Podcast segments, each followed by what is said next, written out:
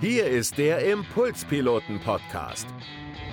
Mit Praxistipps aus der Eventbranche für die Eventbranche. Mit deinem Gastgeber Ralf Schmidt.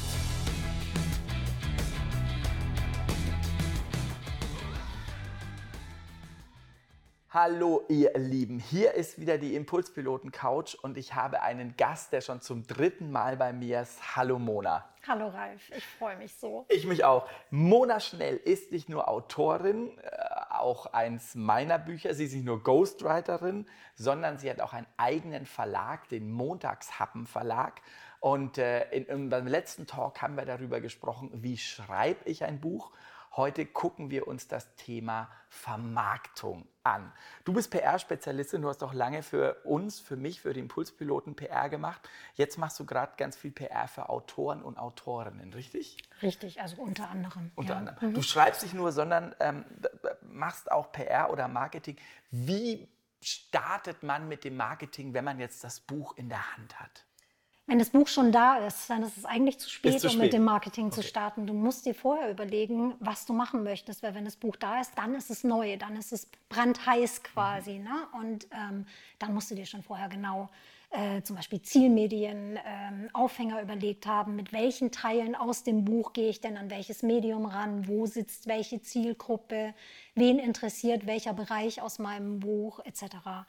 Ähm, das überlegst du dir am besten, bevor du anfängst, das Buch zu schreiben. Das klingt absurd, aber es ist tatsächlich so. Ne? Also je früher du damit anfängst, desto besser kannst du dir eben auch schon mal noch eine Community aufbauen. Ähm, dir Follower bei Instagram oder inzwischen im Creator-Modus bei LinkedIn ja auch, ne, kannst du dir ja auch Follower aufbauen und damit erhöhst du von vornherein schon mal deine eigene Reichweite. Und du kannst dich einfach nicht darauf verlassen, dass ein Verlag dein Buch ins, überall in die Medien bringt. Das funktioniert nicht. Da erzähle ich äh, eine, Geschichte aus meiner Buchautorenzeit. Ich weiß noch, als ich 2010 mein erstes Buch mit Thorsten Voller rausgebracht habe, haben wir gedacht, so, wir waren das Hauptbuch damals bei Ariston, was zu Random House gehört. Jetzt werden wir berühmt. Es hat überhaupt nicht funktioniert. Als wir dann 2012 das zweite Buch rausgebracht haben bei Aurel Füssli, haben wir vorher schon, genau wie du gesagt hast, angefangen schon mit äh, Videos für dieses Buch. Äh, damals Videos zu drehen. Unsere Bücher haben wir auch viel mit Videos gemacht. Was sind da so deine Gedanken? Wie würdest du rangehen? Ja, das hängt natürlich ein bisschen vom Thema ab und es hängt auch ein bisschen von der Person ab. Nicht jeder hat Lust, Videos zu machen. Das muss man einfach ganz klar sagen. Nicht jeder möchte sich vor eine Kamera stellen. Ähm, Profis fällt es leicht, dir ist es leicht gefallen. Ich wollte das damals auch nicht bei unserem gemeinsamen Buch. Erinnere dich an meinen TV-Auftritt bei Hamburg 1, wo ich Ja. dachte, um Gottes Willen, ich will Ich konnte hin. nicht und du, äh, Genau, du und ich bist- musste Du hin. musstest hin, weil die dich auch, du warst ja mit denen, glaube ich, Genau, äh, ja, ja. sehr eng. Ja, ja, genau. Also ähm, das musst du dir einfach vorher überlegen. Kann ich das? Will ich das? Du kannst dir natürlich einiges antrainieren, aber ich finde, das Wichtige dabei ist, dass du wirklich authentisch bleibst. Dieses Buzzword Authentizität, das spielt tatsächlich eine Rolle. Also überleg dir, was kannst du machen? Was, worin bist du gut? Also es Schreibst- gibt Videos zum Genau, Beispiel. eine Videos ist eine Möglichkeit. Du kannst ähm, generell äh, dir im Vorfeld Zitate raussuchen. Aus deinem eigenen Buch. Aus deinem eigenen Buch, ne? Also, oder dir, wenn du schon überlegt hast, ne? wenn du diese Struktur schon gebaut hast, genau weißt, was da rein muss, kannst du dir einfach oder auch im Schreibprozess immer schon Zitate raussuchen. Ähm, irgendwelche Thesen dir überlegen, die in diesem Buch dann auch stattfinden, die vielleicht ein bisschen provokant sind. Und die musst du natürlich dann auch mit Inhalten füllen können. Aber sowas funktioniert in den Medien ganz gut. Die funktionieren ja auch über, ich nenne es jetzt mal Clickbait. Ne? Also auch die wirklich ähm, traditionellen, wirklich guten Leitmedien in Deutschland funktionieren oftmals über Clickbait. Aber ich finde es halt wichtig, dass du dann. Was ist Clickbait? Clickbait, dass man über eine Headline die Leute anlockt äh, und dann ist nur leider oftmals Quatsch drunter. Und das ist genau der Punkt, dass damit kannst du dich abheben, wenn du wirklich Inhalte drin hast, die die Leute dann auch wirklich interessieren und weiterbringen. Wenn wir da weiter gucken, wir haben über Videos, wir haben über Zitate gesprochen. Mhm. Was ist mit Promis, Testimonials? Also wir hatten damals einen Prominenten, den du in deinem Dunstkreis Genau. hattest. Wie kann man da arbeiten? Naja, das hilft natürlich, wenn du ein äh, prominentes Gesicht hast, der dein Buch in die Kamera hält, ne? wenn er das wirklich gut findet. Oder wir hatten äh, ein Zitat hinten drauf auf unserem Buch. Ähm, sowas ist verkaufsfördernd. Ne? Also, oder kann verkaufsfördernd sein, muss nicht sein, aber kann verkaufsfördernd sein. Ähm, dann haben Promis in der Regel einfach eine höhere Reichweite an sich schon. Wenn die in irgendeinem Interview darüber erzählen, dass sie gerade das Buch XY gelesen haben, mhm. dann wirst du sofort sehen, dass die Verkaufszahlen nach oben gehen. Solche unmittelbaren Ergebnisse hast du sonst relativ selten. Da können mhm. Promis immens helfen. Oder inzwischen hast du ja auch genug Influencer, die einfach eine mega Reichweite haben. Ob das immer so zielführend ist, das bezweifle ich tatsächlich. Also das hilft nicht, äh, ein Buch nur in die Kamera zu halten und äh, plötzlich wird das verkauft. Aber ähm, wenn du eine Zielgruppe hast, wenn diese Influencer eine Zielgruppe haben, mhm. die dein Buch interessieren könnte, mhm. dann funktioniert das. Okay. Ähm, welches, welchen Kollegen oder welche Kollegin oder findest du spannend oder vielleicht auch den wir jetzt nicht kennen, der eine gute Buch-PR gemacht hat oder macht? Wen findest du gut? Hm alle, die mit uns arbeiten. also tatsächlich, ähm, also was ich sagen kann, ähm, wer sehr gezielt und typgerecht auch arbeitet, ist Theresa, ähm, Theresa Hertwig. Die hat äh, das Thema Remote Work, was im Moment gerade mhm. auch wirklich gut funktioniert. Und wir haben da in der PR auch zusammengearbeitet. Die macht aber auch vieles alleine. Die geht sehr zielgerichtet ähm, in den Medien vor. Das heißt, die stellt sich nicht hin und äh, tanzt bei TikTok. Das entspricht einfach nicht ihrer Zielgruppe, mhm. sondern da geht es wirklich um Unternehmer, die ähm, lernen wollen, remote zu arbeiten, die ihr Team remote führen mhm. wollen, Führungskräfte. Ne? Und da musst du natürlich über LinkedIn relativ viel machen. Und die hat einfach durchgezogen. Wochen, äh, nein, also nicht nur einmal in der Woche, ich glaube drei oder viermal in der Woche macht die LinkedIn-Postings. Das mhm. ist super. Dann hat die zielgerichtet mit immer aktuellen Aufhängern, auch schon bevor wir zusammengearbeitet haben, ähm, Medien angeschrieben und genau eigentlich genau das, was ich an Tipps schon gegeben habe, so beherzigt, ähm, dass sie überall stattgefunden hat. Die war im Spiegel, also Spiegel Online, äh, ich glaube Stern Online war sie auch. Wir hatten ein DPA-Interview mit ihr, da bist du dann sowieso bei 100 Medien ungefähr, also es können mal mehr, mal ein bisschen weniger sein. Ähm, die hat das einfach ausgewählt und hat ähm, aber auch passend zu ihrem Thema eben viele Podcasts mhm. bespielt. Okay. Wer, ein, ein, ein Kollege aus äh, dem Speaker-Umfeld hat vor einiger Zeit ein Buch rausgebracht, Martin Limbeck, Dodoland. Mhm. Ich weiß nicht, ob du es mitgekriegt hast. Ich habe es mitgekriegt, ich habe es aber noch nicht gelesen, okay. aber ich finde es total mutig, dass er ähm, so ein gesellschaftskritisches Buch jetzt rausbringt, weil er weiß natürlich, dass er äh, polarisieren, wird. polarisieren wird. Aber ey, Martin ist Vertriebsexperte, der weiß, dass Polarisation natürlich verkauft. Martin hat, was ich mitbekommen hat, eine Buchparty gemacht. Ich weiß noch, mhm. bei unseren ersten oder bei meinen ersten Büchern ja. gab es auch eine. Wir haben auch einmal eine Lesung gemacht oder eine Buchparty. Ja. Empfiehlst du sowas? Auch das ist immer so konkret, sowas zu sagen, das kommt aufs Thema an. Ich weiß noch, bei, meiner, bei unserem ersten, bei meinem ersten Buch mit Thorsten Voller waren damals 200 Leute bei mhm. der Buchparty das wurde dann, also, also würde immer, würde immer 2010 weniger, ja. Aber jetzt sind die Leute doch wieder heiß auf Partys. Okay. Jetzt haben sie doch wieder Bock. Überleg mal, wir haben zwei Jahre lang zu Hause gesessen. Ich meine, du bist auch aus der ja. Eventbranche, das brauche ich dir nicht erzählen. Ähm, jetzt könnte ich mir vorstellen, dass es vielleicht wieder funktioniert, wenn die Leute nicht mehr so ängstlich sind, wenn sie sagen, okay, ich habe wirklich Bock, wieder rauszugehen. Ich habe Bock, Menschen zu sehen. Das kommt ein bisschen drauf an. Es kann total gut funktionieren, es kann aber auch einfach gar nicht funktionieren. Hast du wenn man jetzt eine Buchparty macht, was sind so deine Empfehlungen? Äh, lange Zeit vorher ankündigen. Okay. Ähm, Hast du gute Buchpartys erlebt? Gute Buchvernissagen? Ja, ja, Kannst auf du ein paar erzählen? Fall. Von deine war toll.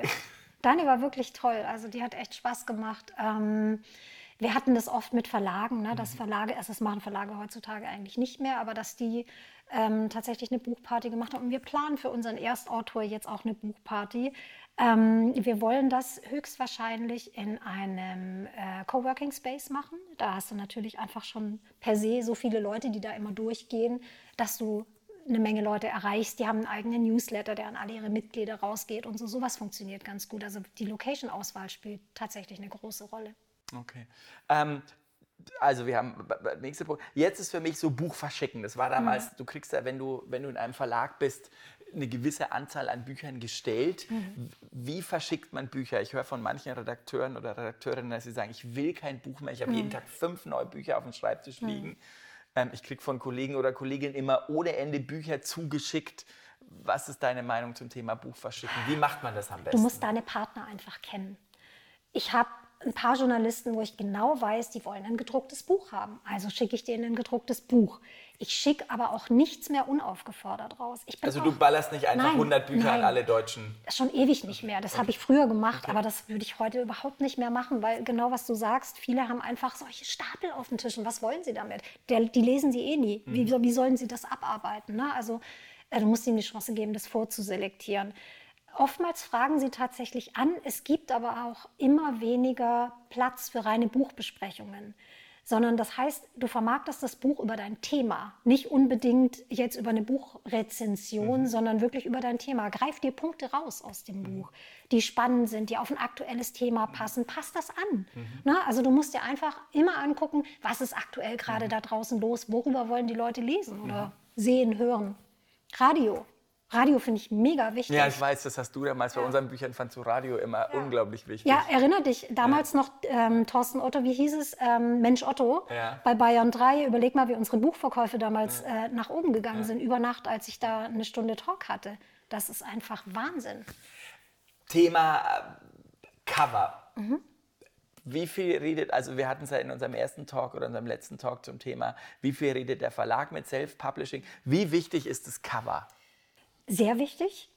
Aber ich möchte gleich mit, einer, mit einem Mythos mal aufräumen. Ganz viele Verkaufstrainer erzählen den Leuten, du musst unbedingt auf dem Cover sein. Nein, weil keine Sau kennt dich. Warum außer du bist richtig du, prominent. Außer du bist richtig prominent. Barack Obama. Na genau, Barack Obama muss natürlich drauf. Ein Schauspieler, den jeder kennt aus dem Fernsehen. Natürlich muss der aufs Cover oder eine Schauspieler. Aber jetzt ein, ein Ralf Schmidt oder eine Mona Schnell muss nicht Nein, aufs Cover. wozu? Wozu? Mein Gesicht ist nicht unbedingt verkaufsfördernd. Das heißt nicht, dass ich mich hässlich finde. Es geht nur darum, dass mich einfach keiner kennt. Also muss ich doch mit dem Thema überzeugen. Dann gucke ich, dass ich das Thema groß auf dem Cover habe. Ich fand zum Beispiel unser Kill dein Kaninchen-Cover sehr ansprechend. Mhm. Und das hat ja im Buchhandel auch extrem gut funktioniert.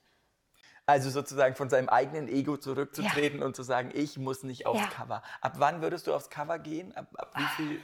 Also das ist auch sehr. naja, das hängt auch ein bisschen von deiner eigenen Community ab. Wenn du als Speaker eine große Community hast, die dich bucht, Ne? Also die auf deine Veranstaltung geht, Tobi Beck zum Beispiel, ne? mhm. ne? der hat einfach eine große Reichweite von vornherein. Mhm. Dein Gesicht kennt jeder. Klar kann der auf dem Cover sein, aber der muss auch nicht auf dem Cover sein, weil mhm. den Namen kennt man inzwischen auch. Aber das funktioniert. Das Gesicht kennen die Leute. Mhm. Wenn du aber ähm, jetzt, ja, ich, ich finde das so schwierig, weil ich oftmals nicht einordnen kann, wie bekannt sind die Leute tatsächlich. Das hat nicht immer was mit medialer Präsenz zu tun. Aber ähm, Du kannst zum Beispiel einen Kompromiss eingehen. Du kannst dich hinten drauf packen. Das hatten wir äh, bei einer Kundin jetzt gerade. Ich möchte da jetzt keine Namen mhm. nennen, weil das einfach äh, persönlich ist. Aber ähm, dass der Verlag gesagt, also der Verkaufstrainer hat gesagt, du musst aufs Cover. Der Verlag hat gesagt, auf keinen Fall. Verka verkauft sich nicht. Ich habe gesagt, auf keinen Fall verkauft sich nicht. Sie wollte das aber unbedingt durchdrücken. Wir haben dann einen tollen Kompromiss gefunden und haben gesagt, okay, hinten drauf. Und das habe ich schon bei mehreren Leuten. Das ist super, wenn hinten ein tolles Foto von dir drauf ist. Dann haben die Leute einen persönlichen Bezug zu dir. Na, also ich, deswegen ist es sehr schwierig, da jetzt zu sagen, eine Größenordnung, ja, wenn du 250.000 Follower bei LinkedIn oder Instagram dann hast oder so, dann, das weiß ich nicht. Okay. Keine Ahnung, Spekulation. Wir sind am Ende fast schon angekommen. Ich würde es gerne noch einmal mit dir zusammenfassen. Was sind so die wichtigsten Takeaways, um ein Buch erfolgreich in den Markt zu bringen? Also, Rechtzeitig früh starten. Mhm, also, genau. Also eigentlich schon, während du das Exposé schreibst, während du überlegst, ich mache ein Buch, schon überlegen, wie mache ich mein genau. Marketing. Genau. Das zweite war.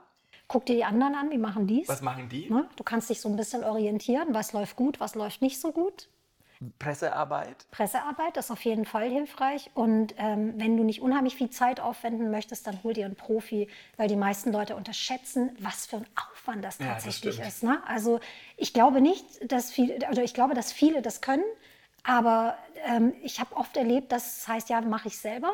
Und dann hat es irgendwie zwei Monate gedauert, dann haben sie bei uns angerufen und gesagt, äh, das ist ja echt ganz schön viel Arbeit, könnt ihr uns vielleicht ja. unterstützen? Und dann ist es immer schwierig, weil dann ist das Buch schon draußen und dann wird es halt viel, das viel genau, es muss, Das hatten wir vorhin nicht zeitlich genau auf den Punkt sein. Mhm die anderen Sachen findet ihr alle in den Show Notes und im Blog. Äh, vielen, vielen Dank, dass ihr mal wieder dabei wart. Über Mona findet ihr ganz viel in den Show Notes. Das war die Impulspiloten Couch mit meinem Gast Mona Schnell. Ciao.